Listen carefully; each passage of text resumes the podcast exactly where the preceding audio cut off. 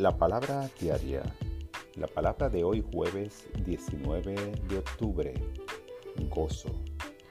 En cada desafío hay una oportunidad para rendirse espiritualmente, profundizar en la fe y crecer en la conciencia de Dios. Crecer más cerca de Dios es un rayo de luz que rodea las nubes de la experiencia humana.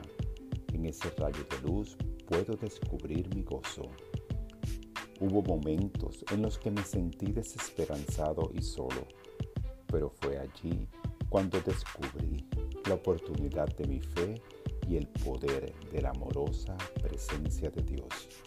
Con el tiempo, mis circunstancias mejoraron y mis dificultades se resolvieron.